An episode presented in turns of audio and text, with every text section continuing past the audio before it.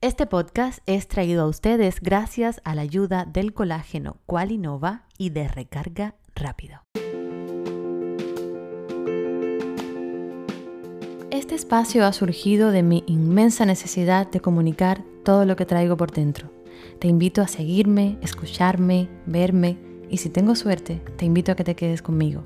Aquí conversaré con personas que me interesan muchísimo para saber si como yo lo veo, también lo ven ellos. Yo soy Claudia Valdés y esto es Como yo lo veo.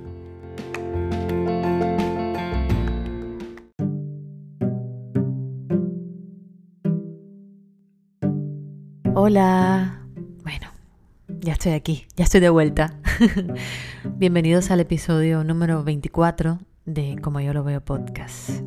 Antes de empezar, quiero agradecer la cantidad de mensajes, pero una cosa impresionante que me han enviado durante estas dos últimas semanas a propósito del el capítulo más reciente que subí, el número 23, con Saharis Fernández y la fuerza ¿no? que, que atrajo ese capítulo fue, ha sido algo muy nuevo e impresionante para mí.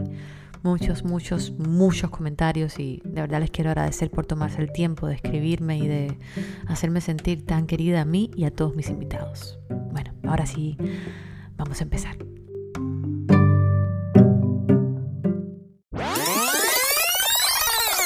Todas las cosas se paran cuando alguien que amamos se enferma. Ahí es cuando nos damos cuenta qué es lo que verdaderamente nos importa y sobre todo qué es lo que realmente apreciamos y queremos en la vida. Cada lunes suelo subir un capítulo nuevo de este podcast y bueno, de hecho, los que me siguen en Instagram, las redes sociales, saben que tengo un dicho. Cuando digo lunes, digo domingo, ¿no? Porque nunca puedo esperar al lunes para subirlo. Y es tanta, tanta, tanta la emoción que me invade cada semana cuando estoy preparando un episodio nuevo, que una vez que ya lo tengo listo, esperar hasta el lunes, se me hace muy difícil. Por eso siempre lo subo antes. Pero esta vez quien dijo lunes, dijo cualquier día. Porque esta semana me ocurrió un episodio que ningún papá quiere vivir. Empezaré de atrás para adelante. Cuando llegué a casa después de seis días en el hospital con mi hija ingresada, lo primero que hice fue abrir la ducha. Poner el agua lo más caliente que mi cuerpo pudiera soportar y quedarme ahí recibiendo esa lluvia que tanto necesitaba por más de 30 minutos. Me invadió un profundo sentimiento y empecé a llorar.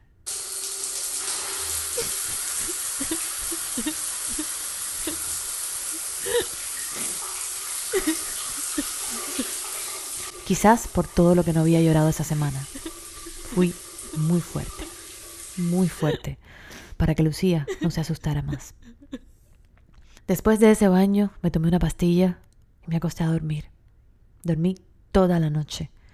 Y al otro día desperté con muchas ganas de contar y compartir con ustedes todo lo que tenía por dentro. Como siempre, ¿no? Pero esta vez más. Más allá del hecho puntual de que mi niña se haya enfermado, nada gravísimo, por cierto, más allá de eso, todo lo que me generó esta semana tan convulsa fue una revolución de pensamientos sobre el hecho concreto de lo que es ser mamá de la responsabilidad tan grande que tenemos y que asumimos para toda la vida.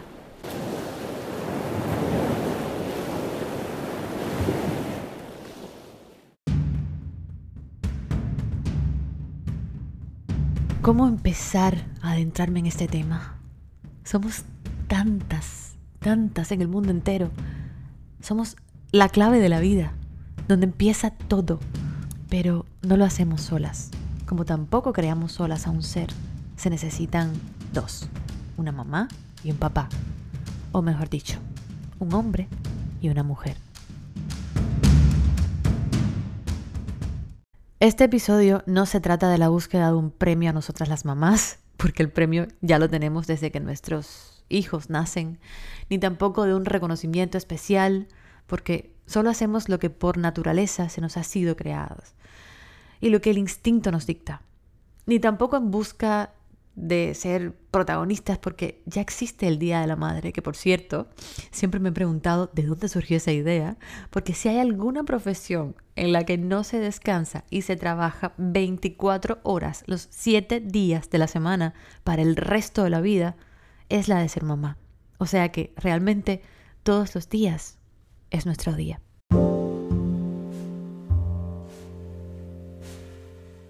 Este es un capítulo que quiero que sea como una especie de desahogo y seguramente hablaré en nombre de muchas mamás. Las preguntas más frecuentes que yo como mamá me hago y ahora quiero que todas se vean reflejadas en este espejo son, ¿soy buena mamá? ¿Lo estoy haciendo bien? ¿Estaré haciendo lo suficiente? Y lo más curioso es que hasta hoy no he encontrado la respuesta. La mayoría de la gente cuenta las partes positivas de ser mamá, lo lindo que es tener un ser hermoso que te mire con esos pequeños ojitos y que, te enamore para siempre con esa mirada, o lo lindo que es escuchar que te digan mamá por primera vez, o sus primeros cumpleaños, pero muy poca gente cuenta las partes oscuras por la que toda madre pasa, al menos me refiero abiertamente en las redes sociales.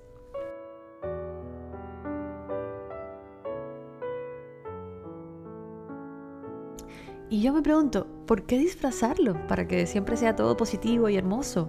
¿Por qué dorar la píldora, como se dice por ahí? ¿Por qué no contar la verdad? Con sus blancos, sus negros, sus grises.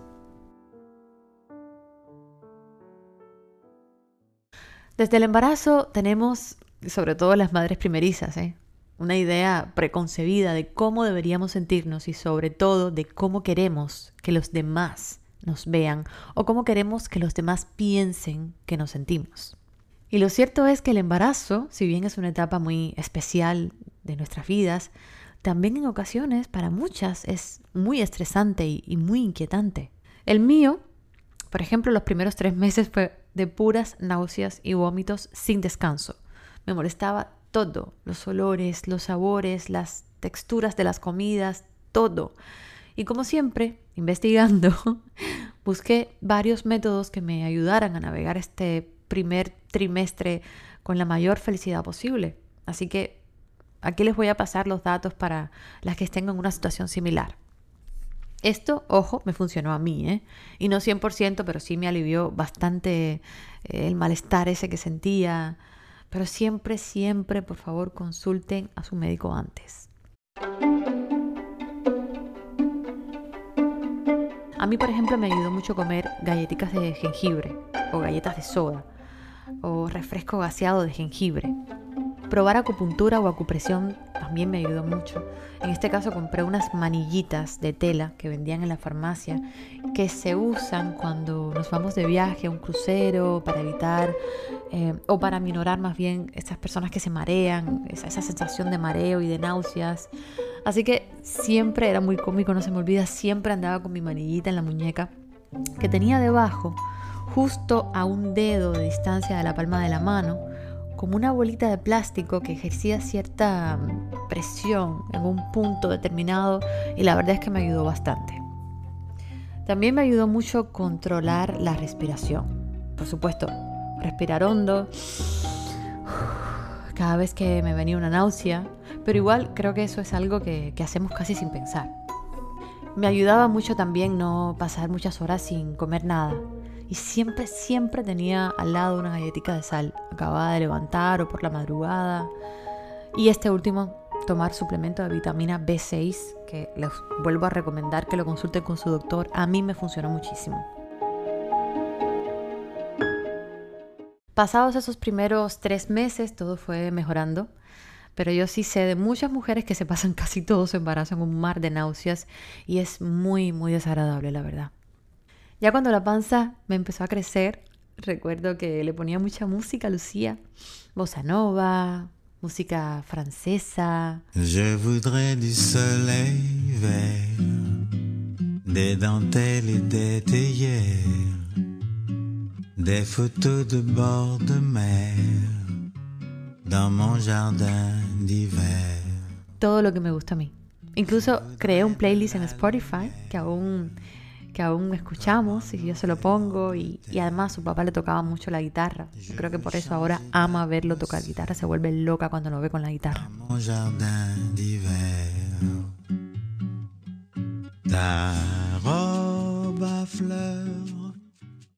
Hacia el final de mi embarazo, y este es uno de los mejores consejos que les puedo dar según mi vivencia a quienes estén próximos a dar a luz, lo que más hice fue ver partos positivos, todos con final feliz.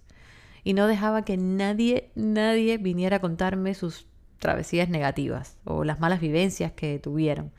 Eso siempre nos va a pasar, ¿no? Siempre van a venir, qué sé yo, mujeres que te dicen, ay no, sí, qué horrible, cuando yo estaba pariendo me pasó esto y ¿sabes? Y yo siempre trataba de alejarme de todo eso. Quería vivir mi, mi, propia experiencia, no la de nadie.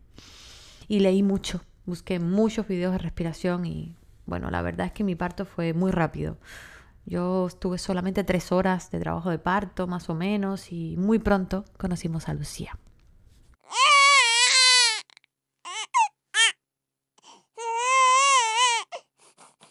Pero ahora es que viene la verdadera historia. Una cosa es tener una bebé o dos o los que traigas en la panza y vivir la ilusión idílica de imaginar cómo será la vida de mamá. Y otra muy diferente es la realidad de enfrentarte a eso, sobre todo cuando es por primera vez.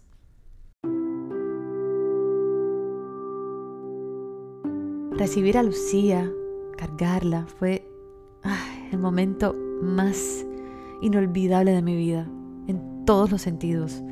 Yo estaba tan asustada, tan nerviosa que no supe ni, cómo reaccionar. Todas lo vivimos de manera diferente y todas las maneras, según como yo lo veo, están bien.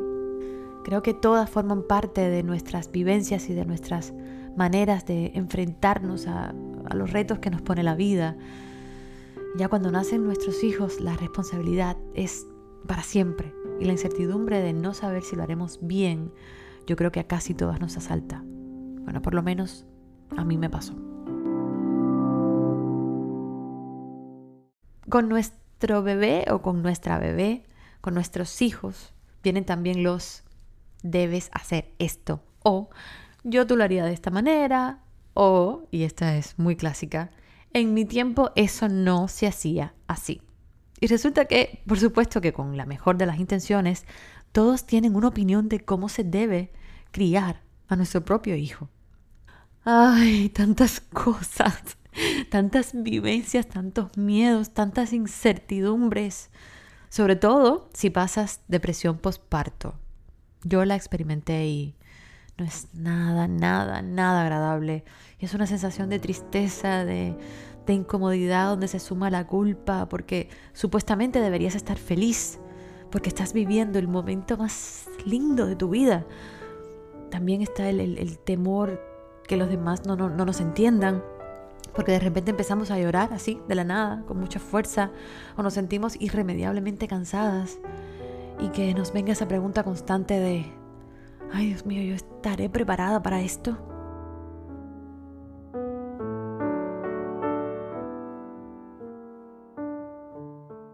es muy, muy, muy difícil cuando vivimos esa etapa, que si bien dura poco tiempo y es muy incómoda, porque también hace que las personas que están a nuestro alrededor se sientan tristes, por supuesto. Y lo más gracioso es que tratamos siempre de disfrazar esa depresión postparto y de ocultar que la tuvimos, y por el contrario, creo que es muy bueno hablar de esto. Yo recuerdo que no pude amamantar mucho a Lucía, y este es otro tema que también me, me estresó mucho esa presión de saber que solo se puede alimentar de mí y sobre todo las preguntas de los demás. Le estás dando pecho, ¿verdad? Yo le di a mi hijo un año entero. Cuando le das pecho no se enferman.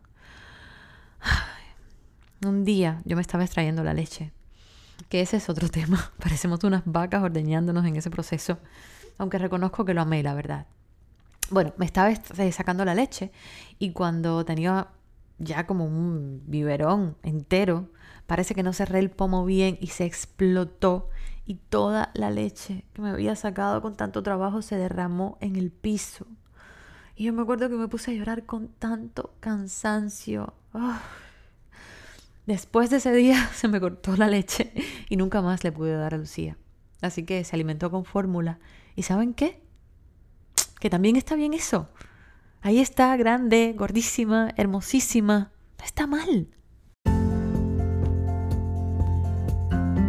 Tantas, tantas, tantas cosas que nos enseñan en una escuela. No hay una escuela para aprender a ser mamá. Tantas preguntas y yo voy a tener el placer de dividir este capítulo en, dos episodios. Eh, y en este primero voy a conversar con, con, un psiquiatra que amamos todos, ya ha sido recurrente en mis podcasts, con el doctor Diego Balmaceda. Justo después de la pausa le voy a estar haciendo muchas preguntas que yo creo que, que nos pueden servir a, a todas las mamás.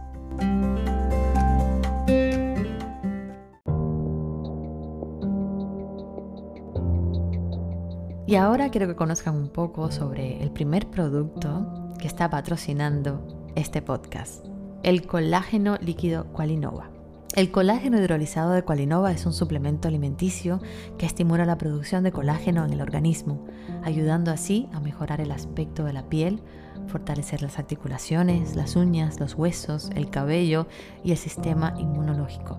Es importante destacar que el colágeno hidrolizado de Qualinova es líquido, lo que le da una mayor absorción que los colágenos en cápsulas o en polvo. Adicionalmente tiene vitamina C junto con el colágeno, ya que esta potencia sus efectos en el organismo. También tiene vitamina A, zinc, selenium. Puedes obtener el colágeno de Qualinova a través de la página web www.qualinovacolagen.com o en Amazon. El shipping es free y está disponible en Estados Unidos y Puerto Rico y no tiene contraindicaciones. Y ahora seguimos. quiera que yo voy, yo soy cubano. Cuando dejamos nuestro país, la nostalgia viene con nosotros. También el deseo de saber de nuestra familia, de nuestros amigos, de nuestra gente. Si eres cubano, con recarga rápido puedes acercarte a todo lo que extrañas en Cuba. Descárgate la aplicación o visita la página web www.recargarapido.com en cualquier parte del mundo que estés puedes usar recarga rápida. En Madrid, en Nueva York o el Vaticano. Y si a la luna yo me voy, seré cubano. Y si eres cubano y te gustó esta canción, bueno, y aunque no seas cubano, de donde seas, ve corriendo a YouTube a escuchar el tema Yo soy cubano de Alexis Valdés con Willy Chirino.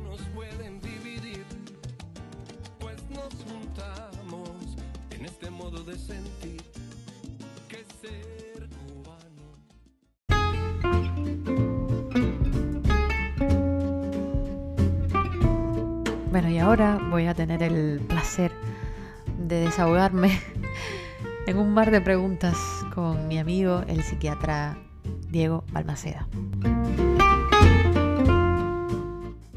Bueno, casi empezamos este, esta entrevista eh, sin grabar, porque ya, bueno, todo el mundo está esperando. Diego, la gente te ama, todos estamos enamorados de tu voz, de ti, de tu podcast, de tu sabiduría. Y hoy, bueno, lo tenía que tener conmigo porque este, este episodio que va a estar dividido en dos partes, esta primera parte va a estar dedicada a todo lo que tiene que ver con cómo podemos entender un poco mejor lo que significa ser mamá y la presión que nos ponemos encima, ¿no? Y desde un punto de vista más, eh, más, más visto desde, desde la psiquiatría, ¿no? Que sé que nos va a ayudar mucho. Bueno, sabes que estuve con la niña enferma seis días y entonces esas, esas noches, ¿no? Que estuve despierta mucho tiempo, me hicieron pensar mucho y escribir, escribir, escribir. Entonces ahí fue donde me di cuenta realmente que yo era mamá, te lo prometo. O sea, después de casi tres años fue que dije, wow, espera, esto también es ser mamá o esto es ser mamá. Y entonces casualmente nos escribimos por Instagram y me dijiste, ay, Clau, hay un tema que me... Coincidentemente queríamos hablar de lo mismo, ¿no? Entonces mi primera pregunta sería, Diego, em, yo, sé que toda, la mayoría de las mujeres del mundo vamos a pasar o hemos pasado por la sensación de ser mamá, ¿no?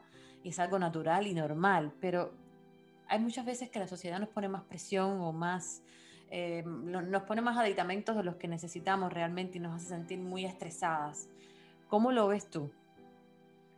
Mira, a mí, bueno, primero es una frescura mía meterme en este tema porque es un tema de, de mujeres, ¿no?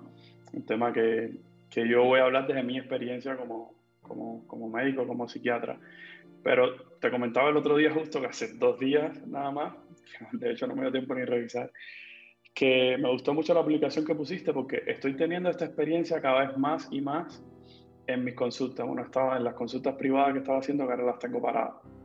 Porque muchas mujeres vienen embarazadas y en, en el periodo puerperio, es decir, los seis meses después del parto, con unos cuadros de ansiedad, unos cuadros de depresión, o sencillamente se sienten súper mal, desesperanzadas, se sienten culpables, porque no están pasando o no están llevando el embarazo como deberían llevarlo, es decir, no están siendo la buena madre y no están siendo felices como deberían serlo. Entonces yo me quedo así.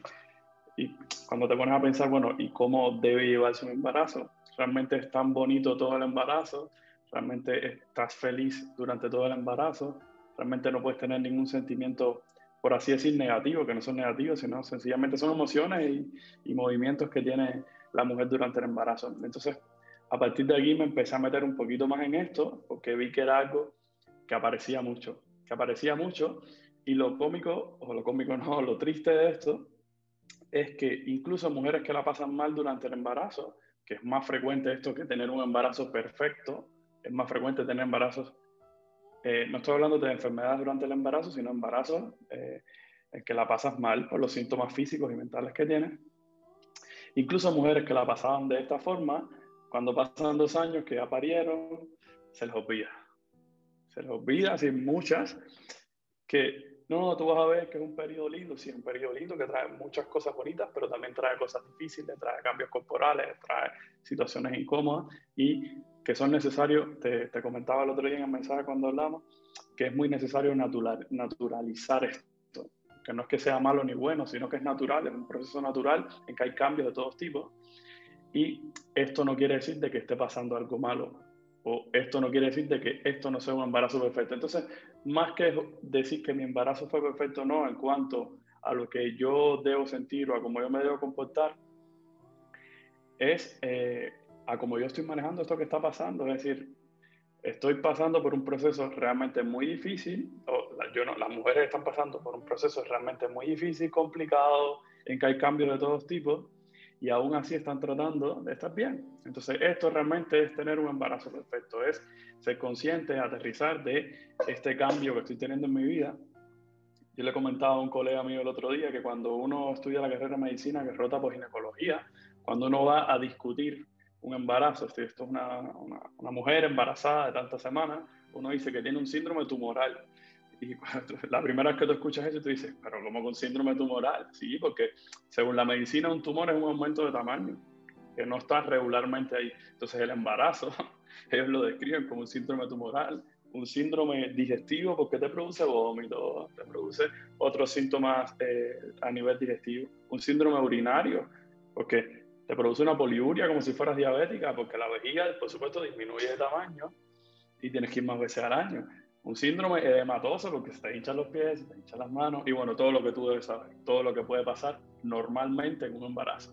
Entonces cuando empieza la mujer a, sentir estas cosas, de las que no le hablaron, de las que no aparecen supuestamente en un embarazo perfecto, se empieza a sentir mal. Se empieza a sentir mal y empieza a sentirse culpable también, porque yo no estoy disfrutando mi embarazo como tengo que disfrutarlo. Esto no es lo que, lo que está bien, esto no es lo regular. Yo me siento culpable porque ahora mismo ya yo no quisiera estar embarazada, yo quisiera parir y ya. Entonces, eh, estos son los temitas que, que, bueno, que hablábamos que queríamos tocar. Sí, yo, de hecho, en la, en la, primera parte de este podcast hice como una introducción, ¿no? Y hablé mucho de eso, de, de los primeros tres meses que en mi caso fueron horribles un poco desmitifiqué todo lo lindo del embarazo y todo lo lindo de ser mamá, porque las partes positivas ya las sabemos, vivimos con ellas todos los días, pero también creo que es bueno hacer conciencia y que la gente entienda que tener ganas de llorar está bien, que tener ganas de escaparte y de irte, desaparecerte del mundo está bien, que es, la mayor, es el sentimiento que la mayoría de las mamás tenemos y no lo, no lo decimos porque tenemos miedo de que la gente piense que no queremos a nuestros hijos o que somos malas mamás. Entonces, en el tema del embarazo, para pasar al otro tema que yo creo que es un poco más eh, tiene, tiene, mucho que explicar y tiene muchas preguntas, por lo menos de mi parte. Eh, yo creo que eh, eh, comparamos mucho, ¿no? Comparamos mi embarazo con el del fulana, eh, pero fulana parió y quedó perfecta porque yo no. Y una vez que ya damos a luz, viene esta, esta, este tema que a mí me, me, preocupa mucho y que yo lo viví, yo lo sufrí, que es la depresión postparto, eh, que es algo que, que no, mm, yo te la explicaría como una tristeza muy profunda, pero sin ningún tipo de razón. Es un miedo, es una tristeza, es un mi vida cambió para siempre y no sé si estoy preparada para esto. Es algo muy complicado. ¿Cómo tú, cómo tú explicarías desde, desde el punto de vista ya más médico eh, lo que es la depresión postparto? Bueno, la depresión postparto ya son las palabras mayores, ¿no? De depresión postparto. Como tú dices, es una depresión que cumple con unos criterios en que hay el principal criterio, la tristeza profunda, eh, que es una tristeza que va más allá de la tristeza de que una persona está acostumbrada a sentir durante toda su vida. Es decir, como tú lo dices, esto, estoy súper triste, pero esta tristeza es diferente. Con esta tristeza vienen eh, un síntoma que nosotros llamamos anedonia, que no es más nada que una imposibilidad de sentir placer con las cosas que normalmente te producen placer. No sé, si te gusta comerte un helado, no vas a sentir placer, ver televisión, salir, hablar con tus amigos, es decir, no tienes interés por las cosas que te producen placer. No tienes fuerza, es decir, tienes una disminución de la energía completa, pero no solo para hacer las actividades negativas, sino las actividades que te gustan también levantarte de la cama, incluso hay un abandono de los hábitos, te cuesta trabajo bañarte. Además de esto, se le suma, bueno, que está cambiado el ritmo de sueño por el tema de, del bebé, este nuevo bebé o esta nueva bebé que ha llegado, y al cerebro no se le permite, el cerebro no tiene la, la oportunidad de recuperarse a la velocidad de que se debía recuperar en una depresión, por así decirlo. Más los demás síntomas, pérdida del interés, desmotivación, y más, más allá de esto, bueno, pueden aparecer síntomas peores, ideas suicidas, rechazo al bebé, eh, incluso pueden aparecer ideas psicóticas, es decir, pensamientos fuera de la realidad en cuanto a que te cambiaron el bebé, eh, ideas negativas hacia el bebé, como que ya no lo quieres. Y bueno, con todo esto viene la culpa y un cuadro un poco más profundo. ¿Qué pasa también? es eh, un cuadro bastante duro. De hecho, o sea, cuando tienes un diagnóstico de depresión postparto, muchas de las veces es necesario eh, suspender la lactancia para empezar a tomar antidepresivos, porque hay veces que necesitas una, una gran carga de antidepresivos. Es decir, hay veces resuelve con otro tipo de tratamiento, pero la mayoría de las veces cuando es un episodio depresivo mayor de una depresión postparto, necesitas un tratamiento bastante duro, necesitas muy apoyo, mucho apoyo familiar, suponiendo que todo lo que está alrededor tuyo, tu entorno, tu capacidad de resiliencia, suponiendo que todo eso esté perfectamente bien, es un cuadro durísimo. Imagínate si el entorno no es favorable, ¿no? Bueno, esto es como la mayor depresión durante, es decir, en el, en el después que, que uno para. Generalmente, después que una, una, mujer pare, viene un periodo de que se te derrumba un poco todo, ¿no? Es bonito, pero el embarazo como es tan movido, por así decirlo, y te cansas, ¿sabes? Como una carrera que te cansa, está la idea esta de que cuando tú pares acaba todo. Y no, aquí empieza la cosa. yo, yo, uso mucho con mis pacientes, lo, he usado mucho este año con, con lo, esto, lo de la pandemia. Le digo, esto, ¿tú tienes hijos? Sí. Bueno, imagínate la pandemia como, como un embarazo, ¿no? Pero se acabó la primera hora, la segunda hora, la tercera hora y ahora viene la cuarta, ¿no? Es como esto no se acaba ahora, bueno, así mismo. O sea, la mujer cuando pasa todo este periodo del embarazo, que se piensa que con el parto, que también es una situación bastante... Ahora... Todo, todo va a venir la calma, ¿no? Es un periodo... Se cortó. se cortó. Ahora sí, volvió. ¿Me oye? Sí, sí. entonces, te quedaste, o sea, te cortaste como desde cuando pare piensa que va a venir la calma. Ajá. Entonces, cuando, cuando la mujer pare, que piensa que viene el periodo en que va a poder descansar, que viene el periodo de calma, realmente se le revoluciona todo, ¿no? Porque se le interrumpe el horario, la lactancia y bueno, todo lo que sabes que viene con, con estos primeros meses después del parto. Esto, por supuesto, trae un bajón de energía que incluso puede llevar a una depresión. Hay autores que describen depresiones cortas, que no necesitan medicamentos, por ejemplo el baby blue, que dura generalmente cinco días y que bueno, que se trata un poco con eh, descanso, con apoyo familiar, con un poco de psicoterapia y resuelves. Pero cuando ya hablamos de depresión postparto, estamos hablando de una depresión mayor, es decir, algo bastante serio.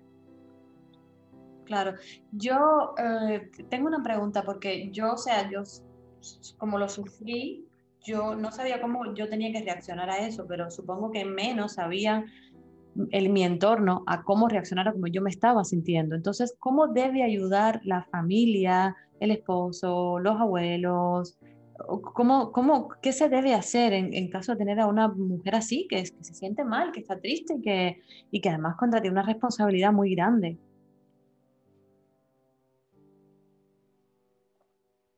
Mm. Pedir, pedir ayuda, ¿no? Pedir ayuda. Si la familia siente que esto no tiene la intensidad que debería tener, que esto también es, un arma de doble filo, porque por supuesto ni en todas las sociedades ni en todas las familias el comportamiento que debería ser a veces es normal, ¿no? Es decir, la mujer tiene que parir, la mujer tiene que lactar los seis meses, la mujer tiene que comportarse de esa forma, la mujer es la que tiene que levantarse cada vez que el niño llora, la mujer es la que... Y sabemos que, bueno, que esto viene de una sociedad eh, machista, patriarcal, que es la que estamos viviendo todavía, un poco más atenuada ahora, pero todavía la mujer sigue teniendo este papel de cuidadora, protectora, que, eh, que no tiene por qué ser así. Es decir, hay que quitarle un poco de trabajo excesivo a la mujer, sobre todo por la carga física que ha tenido durante todo el embarazo, compartir las tareas y tal.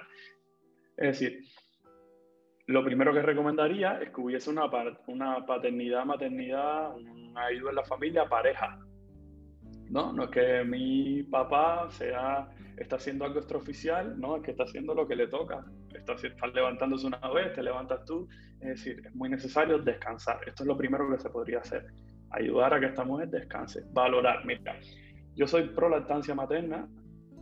La lactancia materna es una de las cosas eh, más saludables que hay para la pero cuidado, cuidado porque todas las mujeres tienen derecho a tomar sus decisiones y cada caso es individual y cuando se necesita dormir más, cuando se necesita un espacio o cuando esto está representando una agresión para la madre, pues a veces hay que valorar esto. A veces se puede extraer la leche, a veces se puede utilizar leche de otro tipo, leche artificial. Es decir, si es necesario para que se descanse y si, ya se sabe que el estado de ánimo no está bien, pues la lactancia materna podría valorarse.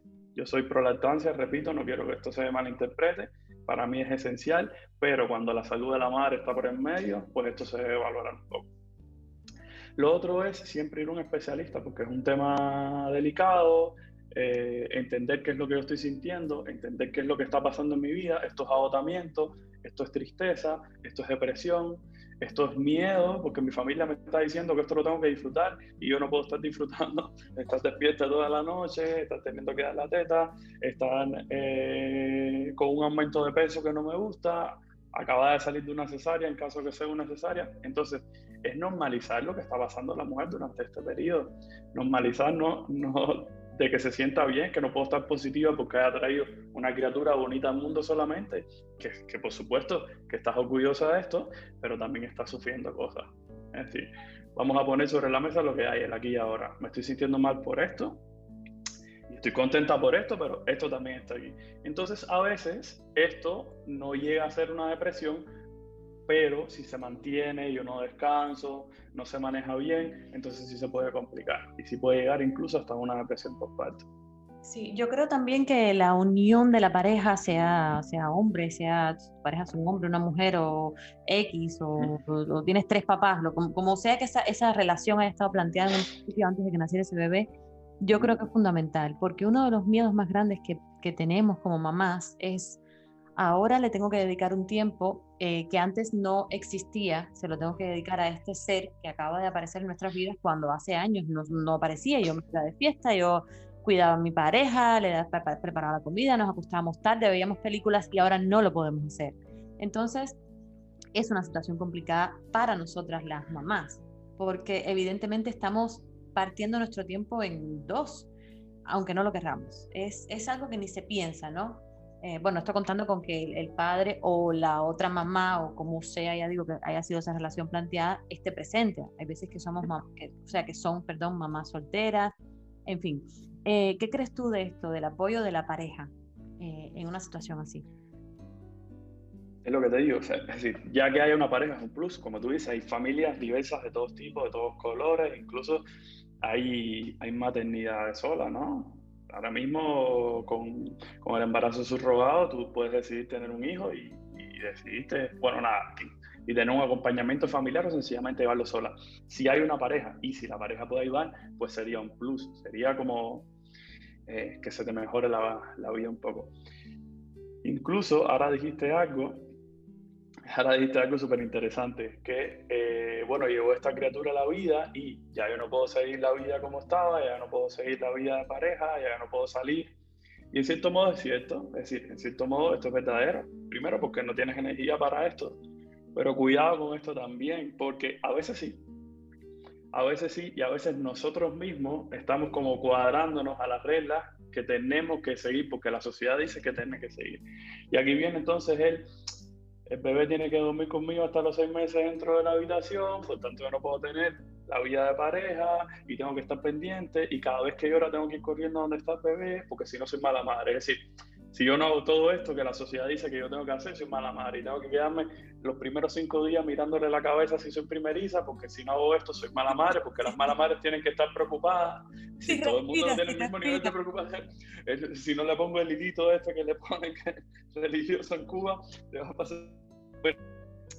Y te das cuenta que el 50% de las reglas que estamos siguiendo no son verdaderas, porque el bebé puede dormir a partir de los dos meses fuera de la habitación y no va a pasar nada porque un día se puede quedar con algún familiar y yo puedo salir a la calle si tengo energía y tomarme un vaso de jugo con mi pareja, con mi amiga, con quien quiera.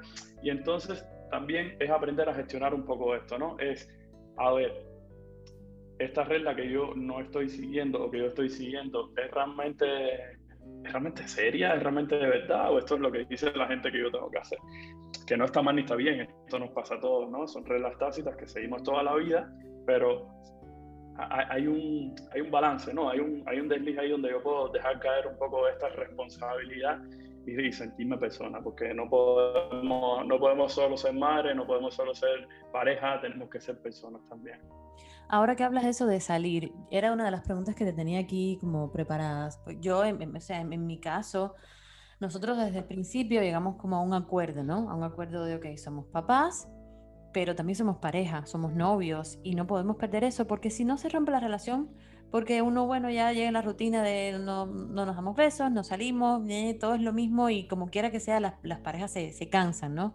Entonces llegamos a un acuerdo. Ok, eh, tenemos tiempo con la niña y tenemos tiempo solos también y salimos solos sin la niña. Entonces quiero hablar de eso contigo. Hay muchas mamás que sienten culpabilidad o, no se quieren ir porque no quieren dejar a la niña con otra persona o al niño con otra persona, no se quieren ir cuatro días que uno lo necesita mucho sin el bebé. Entonces, ¿cómo tú ves eso? ¿Cómo, cómo tú lo sientes? Es lo que te decía, estamos un poco eh, esquematizados, ¿no? La historia, eh, sobre todo la historia cultural, es muy difícil desprendérsela. Por esto yo digo que es, es más difícil desaprender que aprender algo nuevo.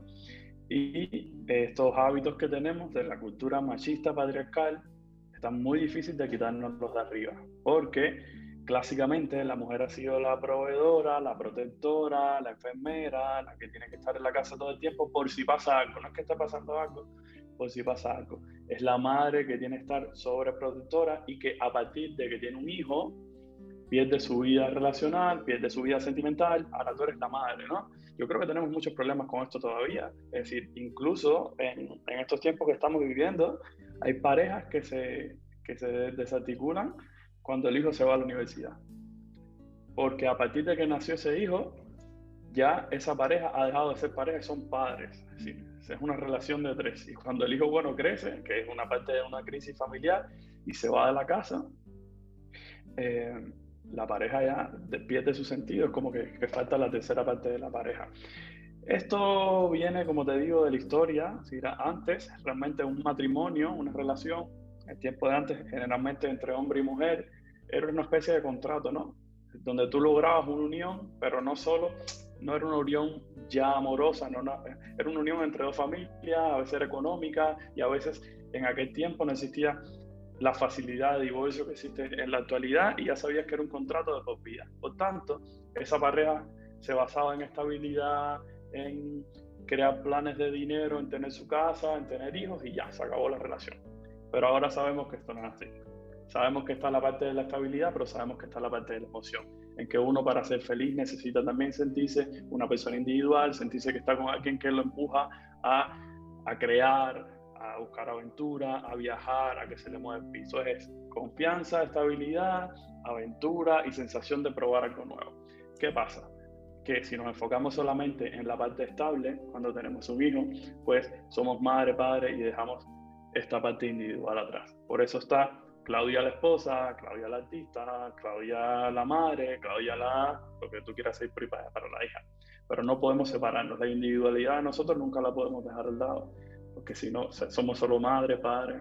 No, yo también me, me planteé en un momento determinado, dije, yo no quiero dejar de hacer cosas no quiero dejar de trabajar, no quiero dejar de hacer nada, porque no quiero que un día de mañana mi hija vea a una mujer frustrada, triste, que no logró nada en su vida porque se dedicó todo el tiempo a eh, hacer lo que, lo que la sociedad le decía que hiciera, que es 24/7 tienes que ser mamá solamente. Entonces yo dije también, wow, yo creo que esté orgullosa de mí, ¿no? Y que diga, mi mamá no dejó de hacer esto, mi mamá me llevó con ella a una grabación, o mi mamá me dejó en la casa porque se fue a grabar, o lo que sea. Pero yo creo que cada uno asume su maternidad eh, a su manera y creo que eso está bien. Y hablando de eso, por ejemplo, hay una cosa que a mí me pasa mucho, es que yo no pongo mucho a mi hija en las redes sociales, no pongo muchas fotos de ella, no pongo muchos videos, eh, respeto mucho a la gente que sí lo hace, no me parece ni, ni, bien ni mal, simplemente es algo que yo no hago por varias razones. La primera porque soy muy supersticiosa, la segunda porque creo que yo no he contado con, esa, con, ese, con ese ser humano que en un futuro va a crecer y va a ser una persona conocida y a lo mejor no quiere. A lo mejor esa persona quería ser un plomero y no quiere que lo estén parando en la calle para decir, ay, tú eres la hija de fulana entonces, respetando todo eso, nosotros nos sentamos un día y decidimos, mira, vamos a exponerla lo menos posible porque su papá es una persona muy conocida, a mí me conoce mucha gente, entonces es un poco tratando siempre desde el amor y desde pensando que lo estamos haciendo bien de proteger a nuestra hija. ¿Qué crees tú de eso? Bueno, yo personalmente, luego te voy a decir eh, profesionalmente, personalmente yo creo que es muy peligroso. Yo soy bastante cuidadoso por este, por este lado. Yo creo que los niños no se deben exponer tanto por cosas que pasan. No quiero meterme en temas de violencia de género ni violencia sexual, pero yo creo que esto es como un arma de doble filo, que pasa de ser gracioso y bonito, que es bonito, y yo estoy seguro que la mayoría de los padres y las personas lo hacen muy sano, pero del otro lado hay otras caras y otras historias que no son bonitas. Hay historias que yo te puedo contar otra vez que nos sentemos, pero de eh, violentadores que victimizan a niñas de 6, 7, 8, 9, 10 años que, que están frente a TikTok o al Instagram. Y, y, no, es lo que tú dices, se, le estás creando una identidad o estás utilizando una identidad de tu hija que todavía no tiene ni la personalidad desarrollada, estás exponiendo partes de su vida que tal vez ella cuando sea grande no quisiera haber compartido. pero yo sí les digo a la gente que lo hagan que tengan mucho cuidado y que, y que respeten un poco, ¿sabes? Respeten un poco la identidad de esa personita que se está formando que, que puede cambiar, ¿sabes? Que, que tiene diferentes variantes en la vida y que tiene el derecho a, a su espacio, porque es el espacio de la gente lo que estamos publicando. Esto es personalmente, profesionalmente me dijiste que ibas a dar como una o, ya, o como que mezclaste todo. Ahí te, lo mezclé un poco, pero eh, profesionalmente te digo, teniendo cuidado con todo lo que pudiese sugerir un aprovechamiento para los victimarios, es decir, para las personas que se dedican a violentar a menores de edad, es decir, teniendo cuidado, no exponer ninguna parte eh, desnuda del cuerpo, siempre tener los niños bien vestidos y de no dar datos personales, de no eh, de no interrumpir las actividades de aprendizaje del niño, de no interrumpir el juego del niño, de no interrumpir la vida diaria del niño para hacer un post o para hacer un video. Bueno, si tienes estos cuidados, eh, no, no, hubiese problema en que, que, subieras algunas fotos, en que hicieras algunos comentarios, en que subieras algunos videos. Pero a veces no nos damos cuenta y estamos robándole tiempo al niño. No solo que estamos compartiendo su identidad, sino que estamos interrumpiendo el juego del niño porque a nosotros, que somos unos adultos y que no tenemos nada que hacer, se nos ocurrió ahora mismo hacer un video gracioso del niño, pero el niño está en su entorno con sus eh, sensaciones, con sus percepciones, compartiendo y estamos interrumpiendo lo que él está haciendo porque nosotros creemos que para él también o para ella también va a ser gracioso. Claro. Eh, me quedan dos preguntas para terminar. La primera...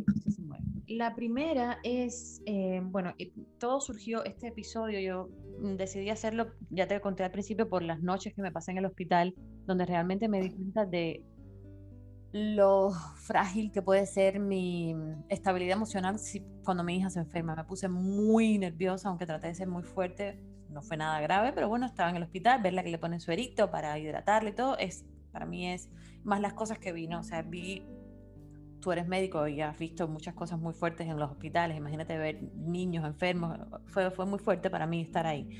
Entonces, em, hubo una cosa de la que yo me, aguanté, que es un poco egoísta, y quería saber si tú tenías algo más, ¿no? Que alguna herramienta que darnos, ¿no? Que fue decir, ok, hay muchos niños o hay muchas otras familias que, que, están pasando una situación mucho más fuerte que la de mi hija. Y eso me dio, sabiendo que era un pensamiento egoísta, un poco de tranquilidad. En el caso de los papás que estén pasando por enfermedades muy fuertes con sus hijos, que desde aquí digo que los me solidarizo y los entiendo como no tienen idea porque es que el corazón se me estruja. ¿Qué se puede hacer para sentirte, no sé, mínimamente bien, si es que se puede? Bueno, primero, cualquiera de estas situaciones es súper difícil, ¿no? Es que hay cosas que puedes hacer, pero hay cosas que no puedes hacer, como evitar el dolor, como como, o sea, sería súper cruel decirle a alguien que tienes que ser positivo bla, bla, bla, cualquiera de estas cosas tóxicas que dice la gente por la calle para sentirte bien en una situación así, ¿no? Una situación dura en que ahí lleva sufrimiento. Ahora, fíjate como tú misma te culpas, ¿no?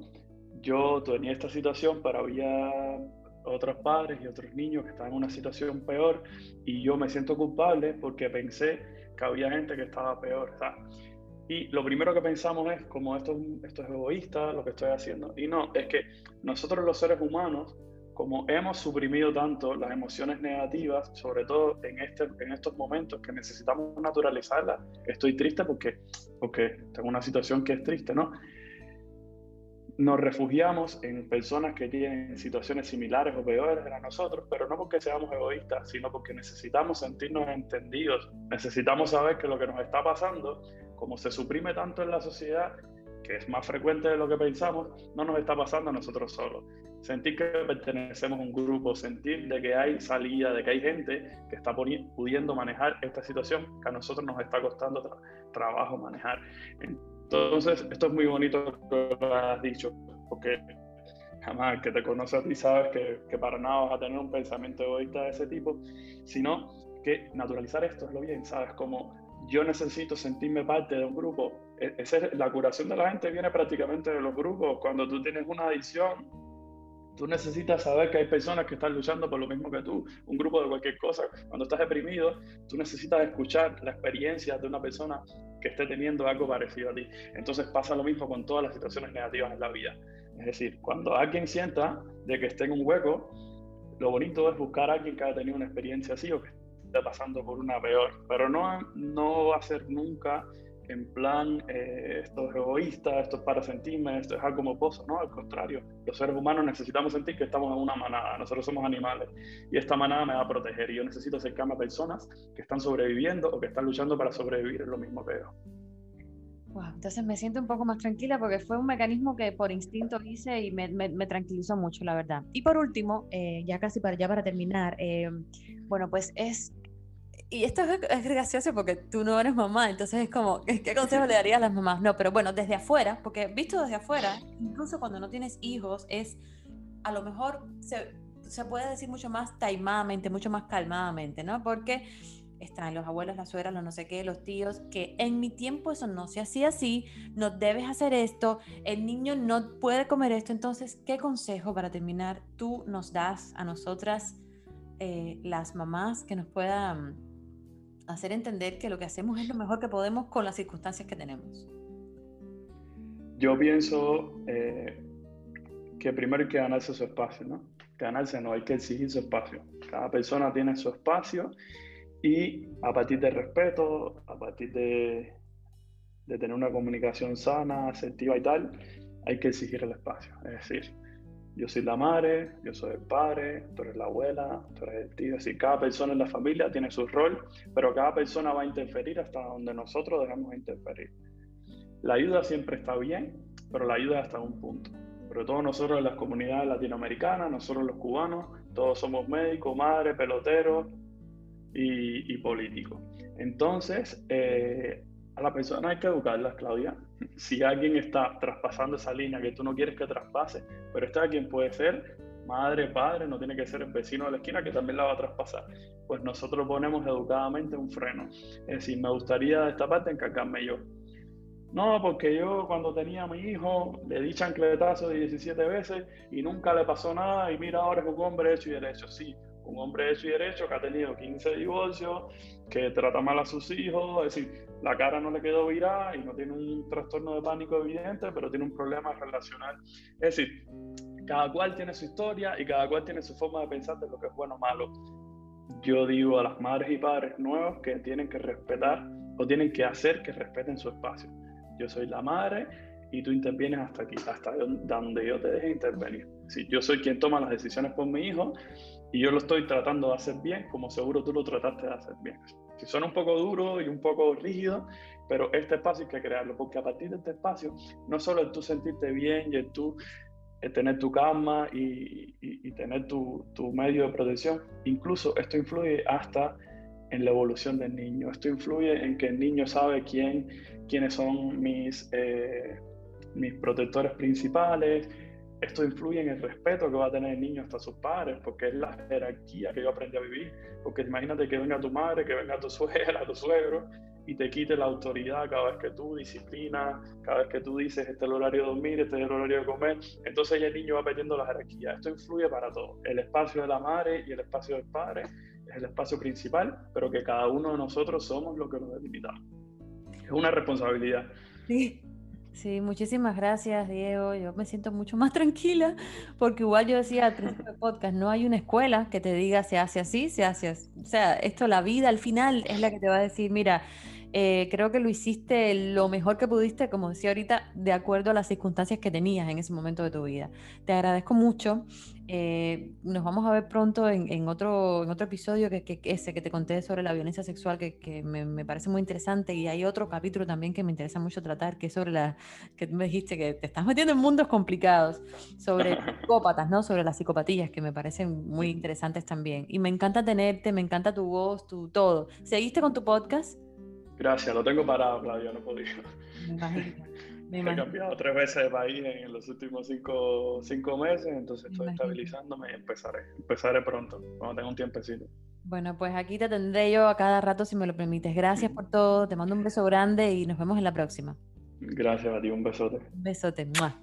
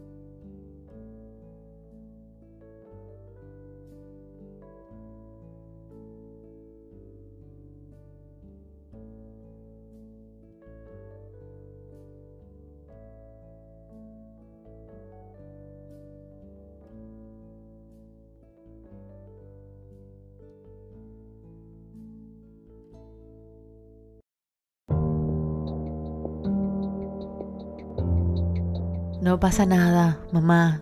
Lo estás haciendo bien. Lo estamos haciendo bien. Lo estamos haciendo lo mejor que podemos de acuerdo a las posibilidades que tenemos. Está bien llorar. Está bien querer irnos unos días lejos, solas o con nuestras parejas. Está bien querer salir.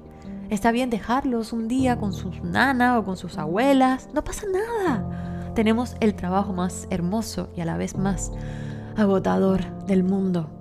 Hemos sido contratadas a tiempo completo y para toda la vida si Dios quiere, para ocuparnos y preocuparnos de lo más puro que ha salido de nosotras. Familia, esposos, necesitamos ayuda. No somos invencibles. Las ojeras se maquillan, pero el verdadero cansancio no. Compartamos el trabajo. Todos, todos, según como yo lo veo, somos responsables.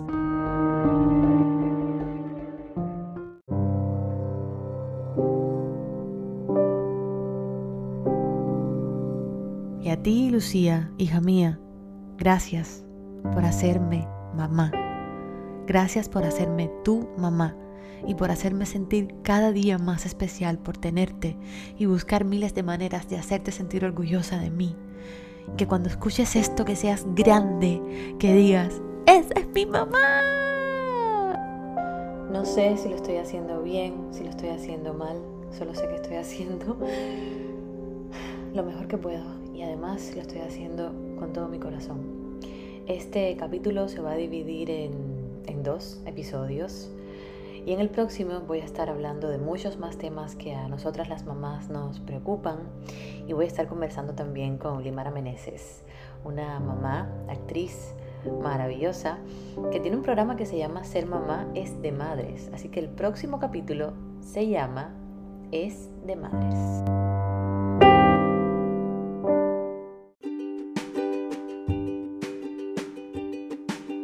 Si eres nuevo por aquí y no has escuchado los capítulos anteriores de Como Yo Lo Veo podcast, te invito a que busques donde diga ver más episodios y te metas un poquito en el mar de este podcast que he creado para ti y te escuches alguno de los capítulos que ya he hecho. Y además te invito también a que me dejes tu opinión, me envíes un email a como yo lo veo podcast y me cuentes qué temas te gustaría que tratara, de qué te gustaría que converse, con quién te gustaría que converse y te lo traeré hasta tus oídos si me es posible. Un beso gigante, gracias por acompañarme y no te pierdas el próximo podcast, que así es como yo lo veo.